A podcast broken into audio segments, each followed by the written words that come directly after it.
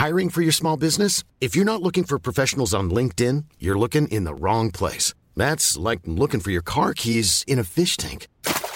LinkedIn helps you hire professionals you can't find anywhere else, even those who aren't actively searching for a new job but might be open to the perfect role. In a given month, over 70% of LinkedIn users don't even visit other leading job sites. So start looking in the right place. With LinkedIn, you can hire professionals like a professional. Post your free job on linkedin.com slash people today. In Minnesota gibt es tausende Blockhütten, überall in der Landschaft verteilte Einfamilienhäuser, zwischen Bäumen versteckte Jagdhütten und prächtige Villen an den Ufern einiger unserer berühmten 10.000 Seen, die die Bescheidenheit, die in dem Wort Hütten steckt, Lügen strafen.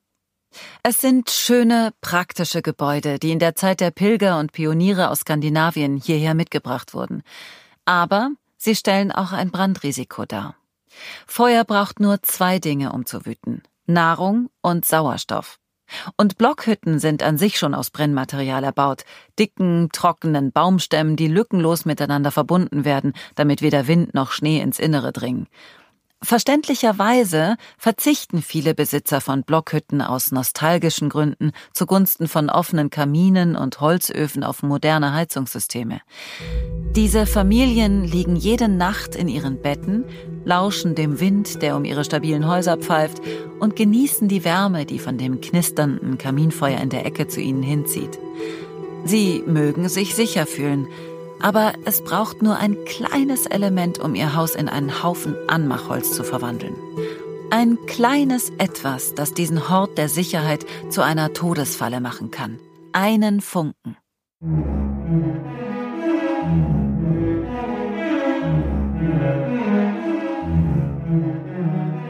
Die Fälle wurden nie aufgeklärt, die Täter wähnen sich in Sicherheit. Aber mit eurer Hilfe sorge ich dafür, dass den Opfern endlich die Gerechtigkeit widerfährt, die ihnen lange verwehrt blieb. Ich bin El Castillo und ihr hört Justice Delayed. Polizeiakten sind vertraulich, aber nach allem, was ich den Äußerungen von Detective Sykes und den vagen Antworten der Polizei von Minneapolis entnehmen konnte, ermittelt im Augenblick niemand von Amts wegen gegen den Countdown-Killer. Die Strafverfolgungsbehörden stehen auf dem Standpunkt, dass nichts weiter getan werden kann, bis neue Hinweise ans Licht kommen. Das ist der Grund, warum ich jeden Stein umdrehe. Neue Indizien zu finden ist meine Spezialität. Aber nicht nur meine. Nach der Veröffentlichung der ersten Folge dieser fünften Staffel hat eine Forensikerin der staatlichen Behörde zur Verhinderung und Aufklärung von Straftaten in Minnesota Kontakt zu mir aufgenommen. Sie möchte anonym bleiben, obwohl ihr Arbeitgeber sie autorisiert hat, mir die Informationen zu geben, über die sie gleich sprechen wird. Sie möchte einfach weder von der Öffentlichkeit noch von den Medien zu ihrer Rolle in diesem Fall befragt werden. Und ich respektiere ihren Wunsch. Ich werde Sie Anne nennen. Danke für Ihre Bereitschaft, mich hier zu treffen. Wenn ich Sie richtig verstanden habe, möchten Sie einige Informationen über den Zustand der Leichen weitergeben, die 99 in der Blockhütte des Countdown-Killers gefunden wurden. Ja, das ist richtig. Um eins gleich klarzustellen, ich war zu dem Zeitpunkt, als die Leichen gefunden wurden, noch nicht bei der Behörde. Aber wie Sie wissen, haben die Medien im letzten Winter aus Anlass des 20. Jahrestages von Nora Watsons Flucht vorübergehend Druck gemacht, diesen Fall endlich zu lösen. Mhm. Daraufhin wurde ich beauftragt, die rechtsmedizinischen Untersuchungsergebnisse in der Fallakte noch einmal zu überprüfen. Vom Täter selbst hatten wir ja nie DNA gefunden, aber an der Leiche des 14-jährigen Opfers Carissa Jacobs war ein langes Haar entdeckt worden.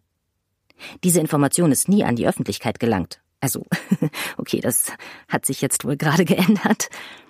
Das Haar stammte von einer unbekannten weiblichen Erwachsenen.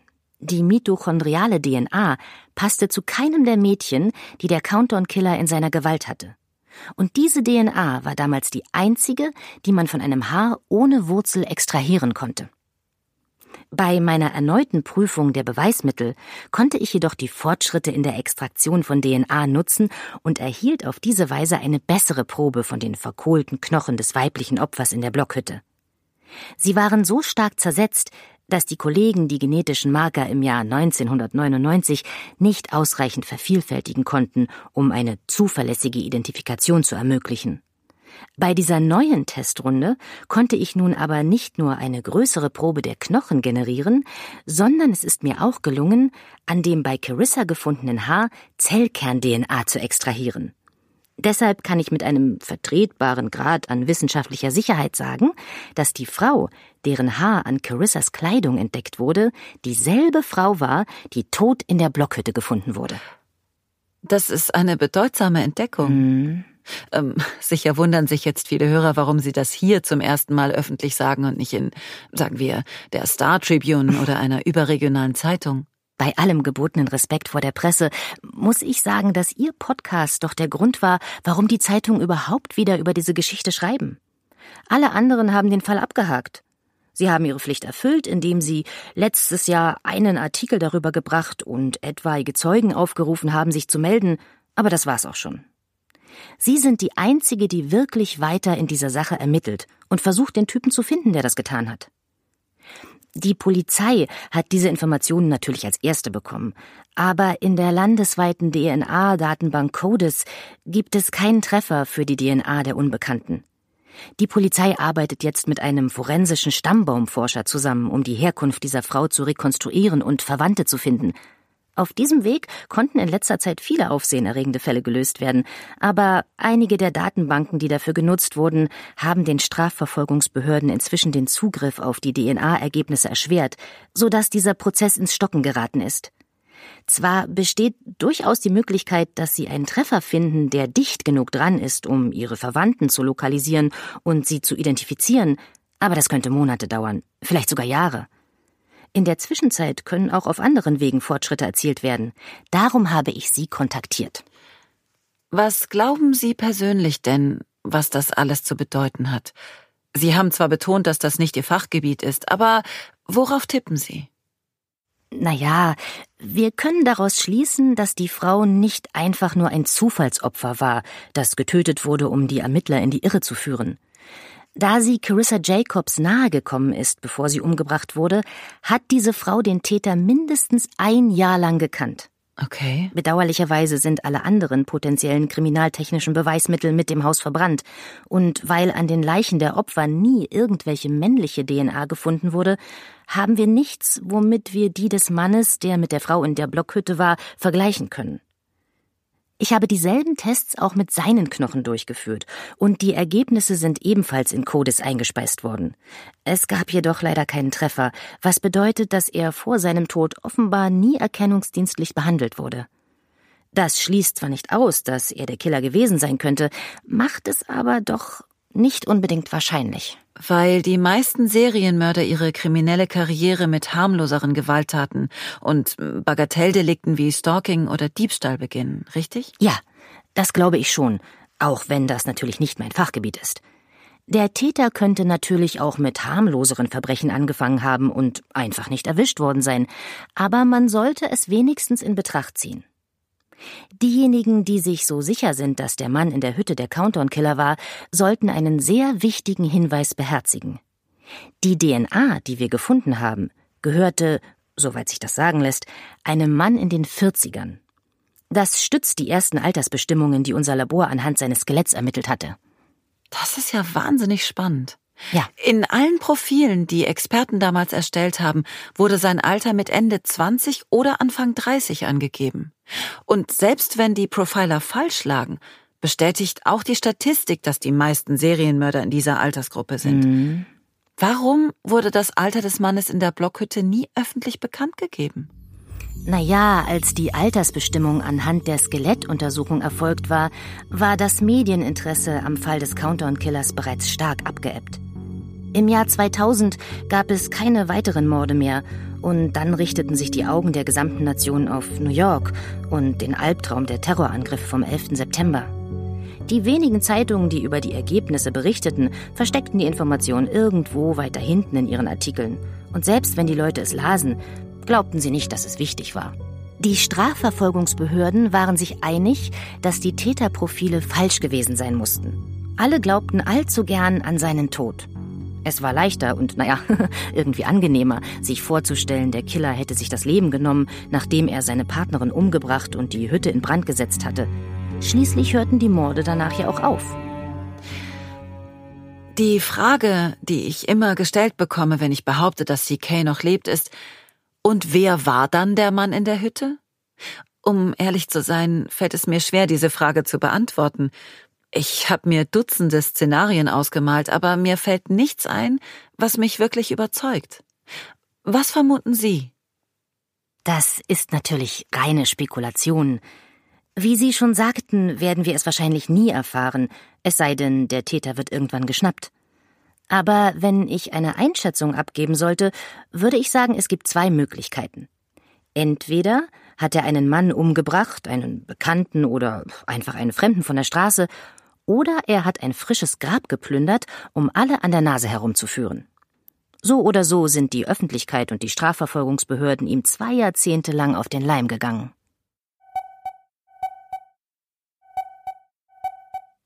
Hallo Tina, was gibt's?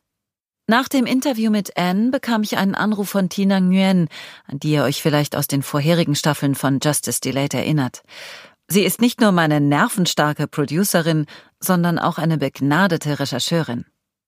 Ich habe mir, wie du mich gebeten hattest, alle vermissten Fälle im Mittleren Westen angesehen, in denen es um Männer um die 30 bis 40 ging. Du glaubst gar nicht, wie kurz die Liste ist. Und das, obwohl ich den Zeitraum auf 18 Monate vor und nach dem Brand der Blockhütte ausgedehnt habe. Es waren trotzdem nur ungefähr 100 Namen. Männliche Weiße mittleren Alters verschwinden selten einfach so. Gut für Sie. Ich habe ein paar der als vermisst gemeldeten Männer gefunden, obwohl ihre Fälle als noch ungeklärt gelten. Und anschließend natürlich die zuständigen Polizeidienststellen kontaktiert, um sicherzugehen, dass sie jetzt wissen, wo sie sie finden können. Sie wirkten überrascht. Ups, tut uns leid, Kumpels. Euren Zweitfamilien dürfte jetzt ein ziemlicher Schock bevorstehen. Klar, dass du nebenbei ein paar Fälle löst, die seit Jahrzehnten ungeklärt sind. Das ist typisch Tina. Was soll ich sagen? Ich kann es nicht leiden, wenn Männer ihre Unterhaltszahlungen für ihre Kinder einstellen, um ein neues Leben in Florida anzufangen. Jedenfalls ist es mir gelungen, die Anzahl der für uns in Frage kommenden Männer auf drei einzudampfen. Sie sind alle eine Woche vor dem Brand der Blockhütte verschwunden und seitdem hat offenbar niemand mehr etwas von ihnen gehört. Okay. Ich kann im Netz niemanden finden, der ihnen ähnelt, und ihre persönlichen Daten wurden auch nicht mehr benutzt, seitdem sie als vermisst gemeldet wurden. Tina, du bist großartig. Ist dir denn irgendwer speziell ins Auge gesprungen? Ja, ähm, dieser eine Typ. Nennen wir ihn Stanley. Er wurde drei Tage nach Nora Watsons Flucht von seiner Sekretärin als vermisst gemeldet. Der Arme hatte weder eine Frau noch sonstige Angehörige, die ihn vermisst hätten. Ähm, es kam der Verdacht auf, dass er mit einer verheirateten Frau durchgebrannt sein könnte, mit der er eine Affäre hatte, eine Bürokollegin. Offenbar sind nach diesem Tag weder sie noch er je wieder zur Arbeit erschienen und niemand hat je wieder von ihnen gehört. Gerüchte besagen, dass der Ehemann der Frau gewalttätig war. Darum haben alle gedacht, sie wären zusammen abgehauen, ohne jemandem zu sagen, wo sie hin wollten. Hm. Mm, der Ehemann scheint aber gleichzeitig verschwunden zu sein. Ich habe ihn mir mal näher angesehen, aber nach allem, was ich sagen kann, hat er die Frau unter falschem Namen geheiratet. Es gibt vor 1990 keinerlei Unterlagen über ihn. Die Frau hat dagegen eine vollständige Vorgeschichte. Ihre Sozialversicherungsnummer wurde nach ihrem Verschwinden nie wieder für einen anderen Job oder einen Kreditkartenantrag verwendet. Und sie hatte keinen Reisepass, weshalb es unwahrscheinlich ist, dass sie einen Auslandsflug gebucht hat. Jetzt ist es zwar möglich, dass die beiden tatsächlich zusammen durchgebrannt sind.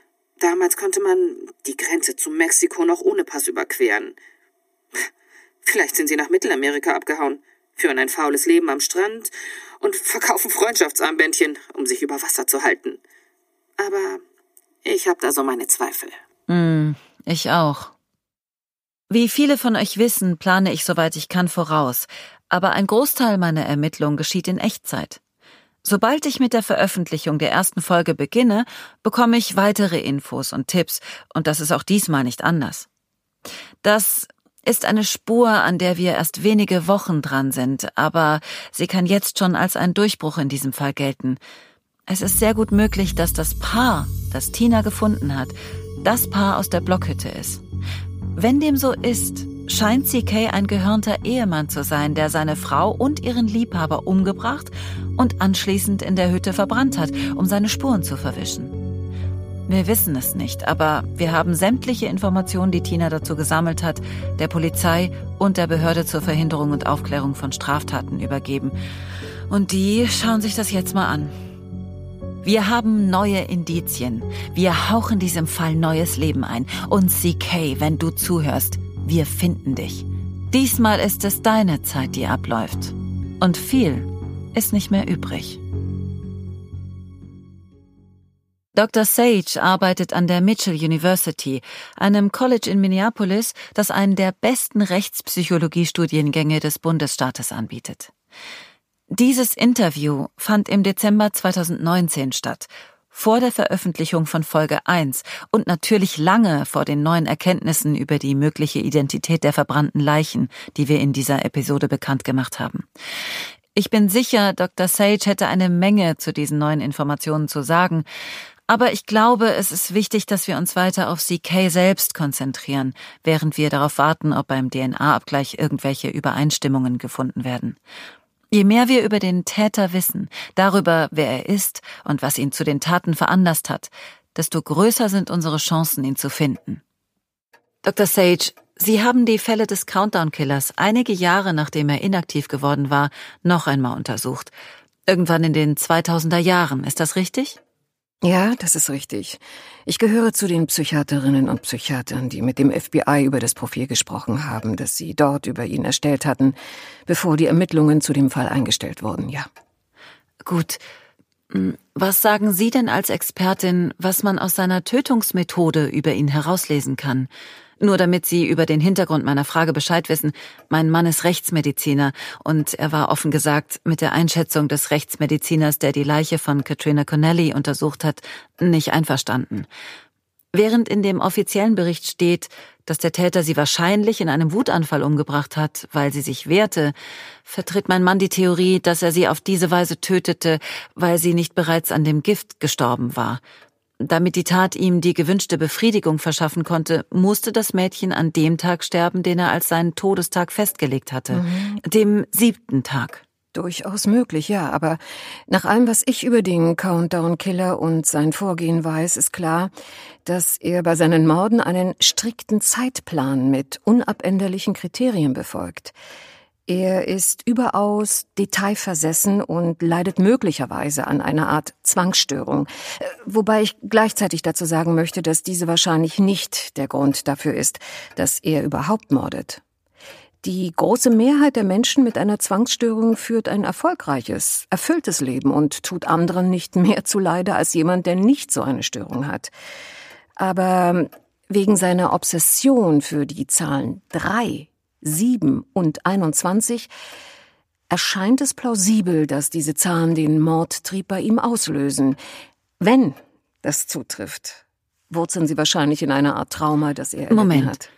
Sie sagen, der Killer sei traumatisiert? Ja, höchstwahrscheinlich ist das so. Aber ist das nicht. Könnte man das nicht als üble Rechtfertigung oder Entschuldigung interpretieren? Eine Menge Menschen machen in ihrer Kindheit traumatische Erfahrungen. Wenn jeder, der in seiner Kindheit Gewalt erlitten hat, das als Rechtfertigung benutzen würde, um unschuldige Menschen umzubringen, gäbe es noch sehr viel mehr Mordfälle auf der Welt. Ja, das ist wahr, und Sie haben recht, es ist keine Entschuldigung.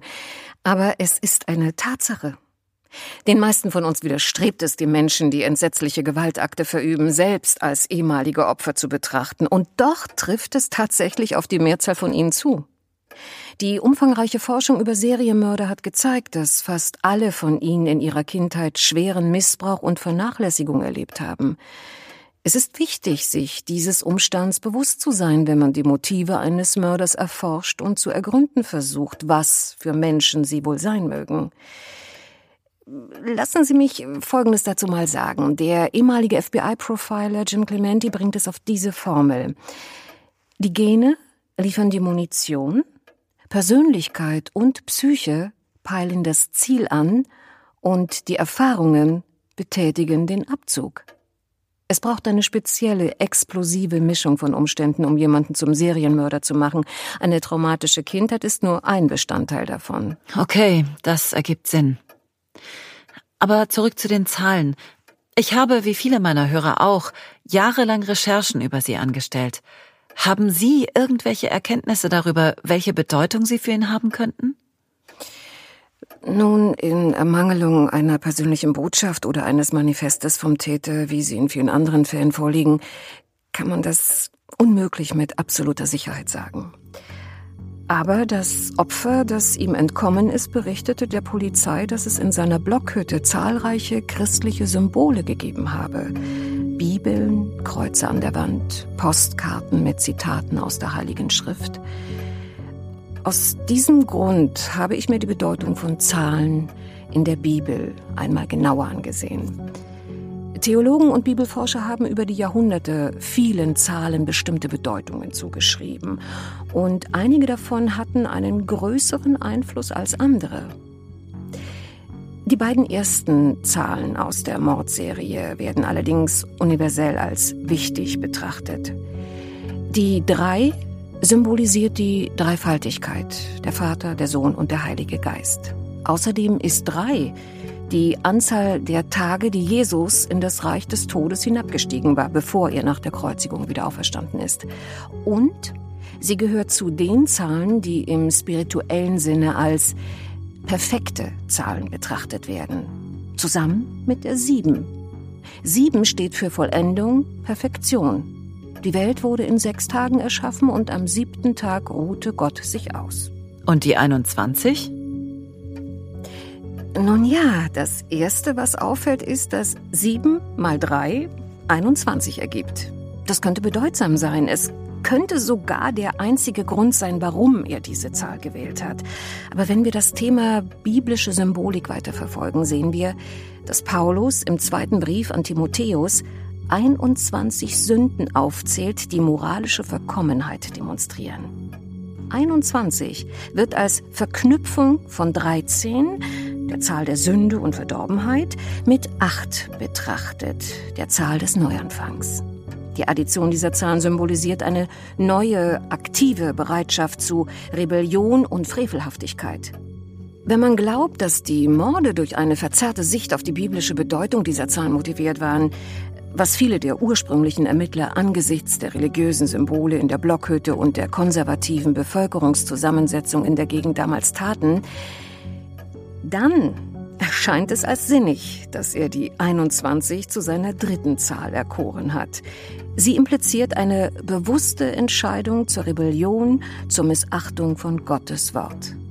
Und wenn wir mit unseren Mutmaßungen tatsächlich richtig liegen, ist es allerdings irritierend, dass er seine Mordserie mit einer Frau begonnen hat, die 20 Jahre alt war und nicht 21.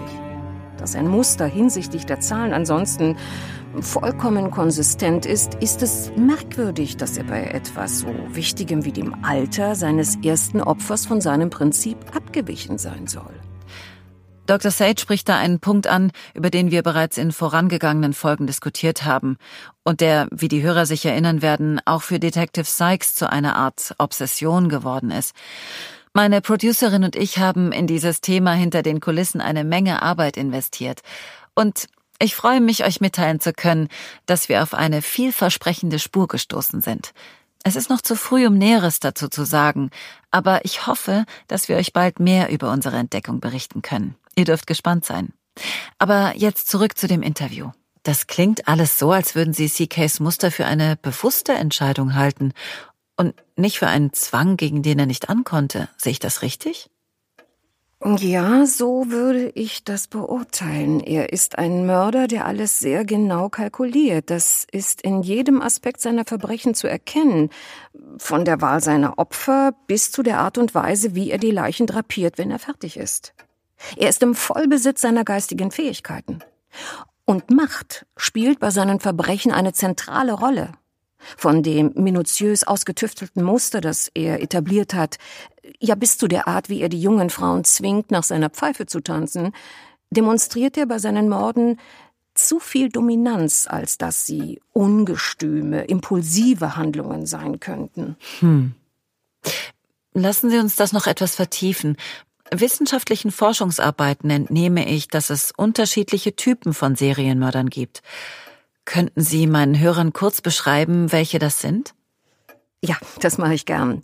Der Grund dafür, dass es meinen Job überhaupt gibt, ist John Douglas, der Vater der kriminalistischen Verhaltensanalyse. Äh, kennen Sie die Serie Mein Tante? Sie basiert mehr oder weniger auf den Erkenntnissen, die er in der frühen Phase seiner beruflichen Tätigkeit gewonnen hat. Douglas befragte hunderte Serienmörder im ganzen Land und fand heraus, wie und warum sie getan hatten, was sie getan hatten. Er nutzte dieses Wissen, um dem FBI und anderen Strafverfolgungsbehörden dabei zu helfen, noch aktive Mörder zu schnappen.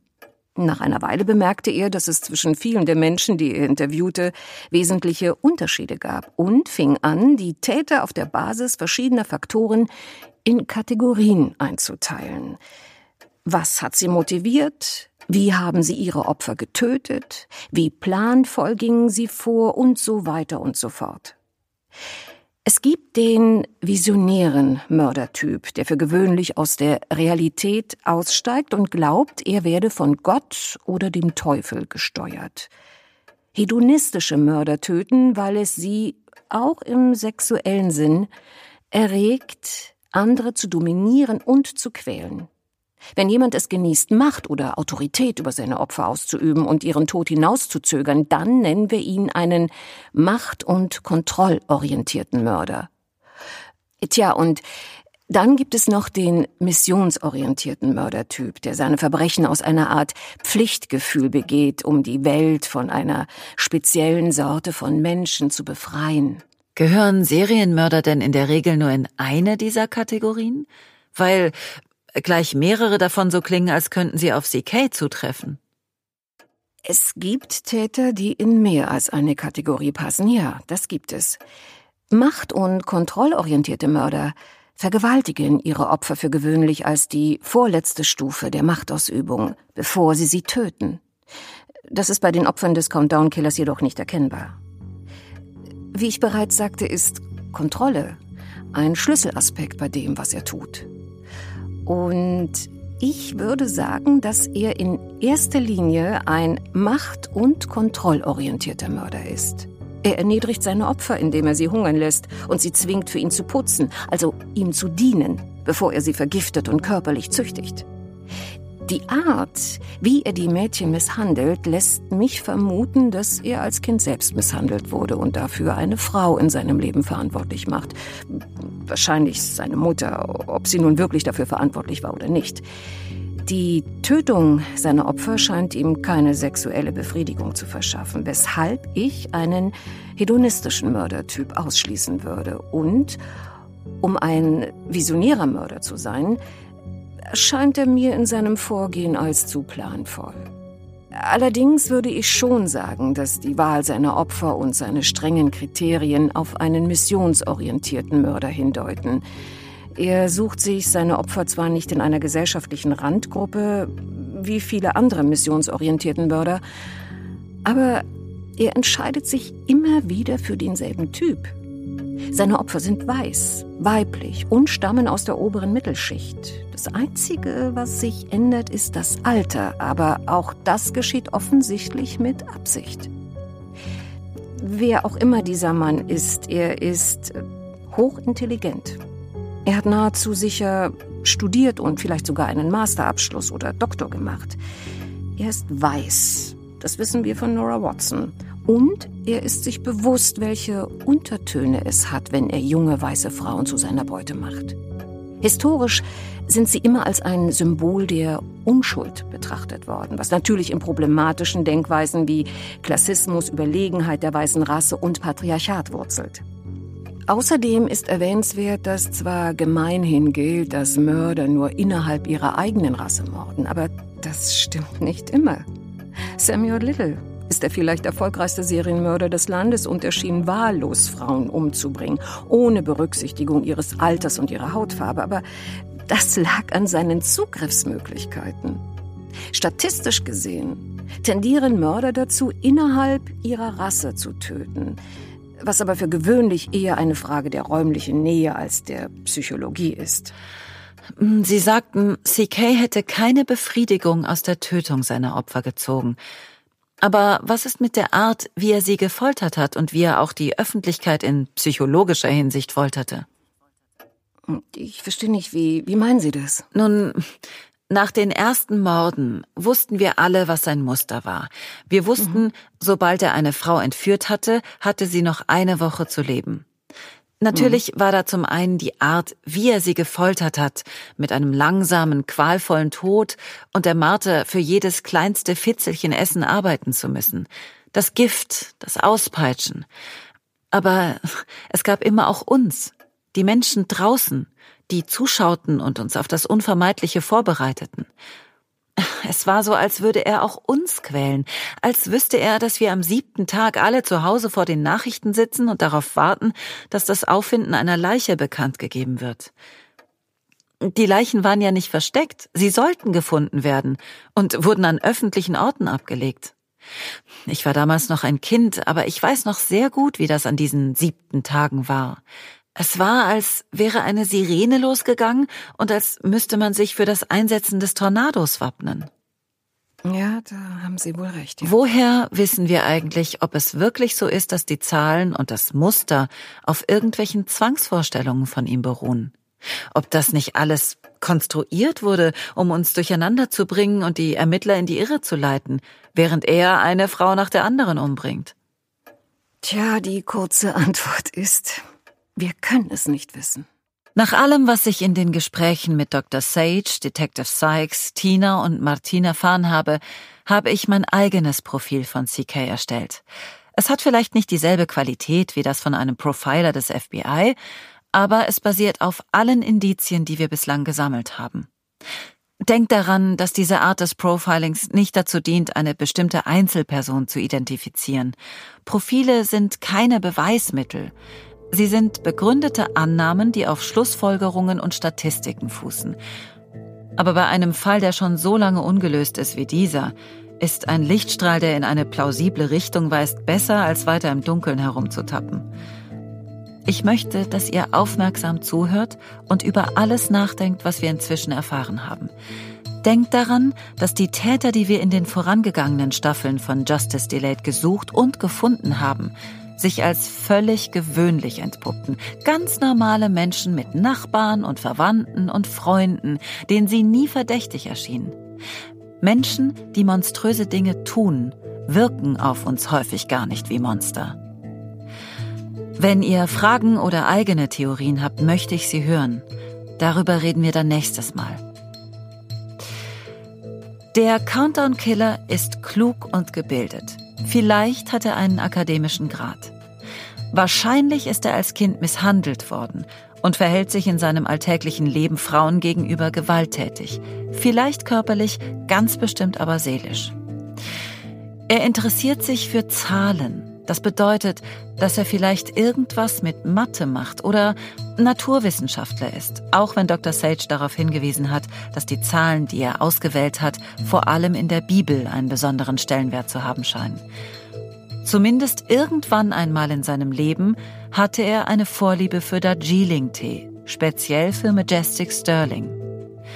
Er ist weiß und war wahrscheinlich zwischen 25 und 35, als er zum ersten Mal jemanden getötet hat, so dass er jetzt in seinen 50ern sein dürfte. Die einzigen uns bekannten äußeren Merkmale von ihm sind, dass er stark und stabil gebaut war und dass er blaue Augen und eine tiefe Stimme hatte. Bei den seltenen Malen, die er von Zeugen in der Nähe eines Opfers gesehen wurde, trug er sehr bunte Kleidungsstücke oder Accessoires. Wir glauben, dass er seine Opfer lange beobachtet hat. Und da er die meisten von ihnen am helllichten Tag entführte, arbeitet er wahrscheinlich in einem Job mit flexibler oder freier Zeiteinteilung. Oder aber er arbeitet nachts. Er muss ein Fahrzeug besitzen, vielleicht sogar mehrere. Und vielleicht weiß er sogar, wie man Autos stiehlt.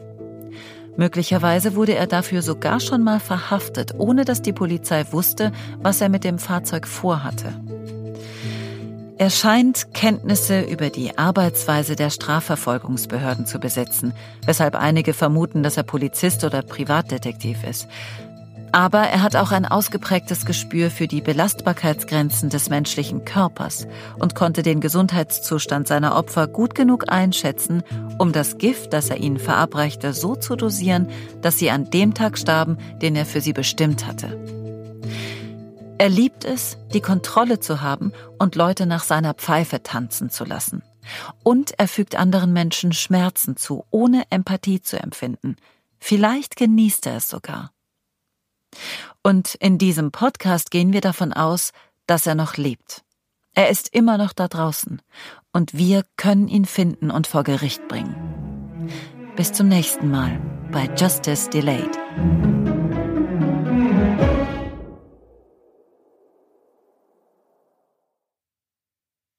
Dieser Podcast basiert auf dem Roman Der Countdown Killer. Nur du kannst ihn finden von Amy Suter Clark aus dem amerikanischen Englisch von Birgit Schmitz. Er basiert nicht auf realen Ereignissen. Das Buch ist im Fischer Verlag erschienen, das Hörbuch im Argon Verlag. Beides ist im Buchhandel erhältlich. Das Hörbuch gibt es außerdem auf allen gängigen Download- und Streaming-Plattformen. Links dazu findet ihr in den Show Notes zu dieser Episode. Elle setzt ihre Ermittlungen hier in der nächsten Folge fort. Wenn ihr nicht warten wollt, findet ihr die ganze Geschichte in Buch und Hörbuch. Das ist ein Podcast von Argon Lab. Weitere Podcasts von Argon Lab findet ihr auf podcast.argon-verlag.de. Neuigkeiten zu unseren Podcasts gibt's bei Facebook und Instagram.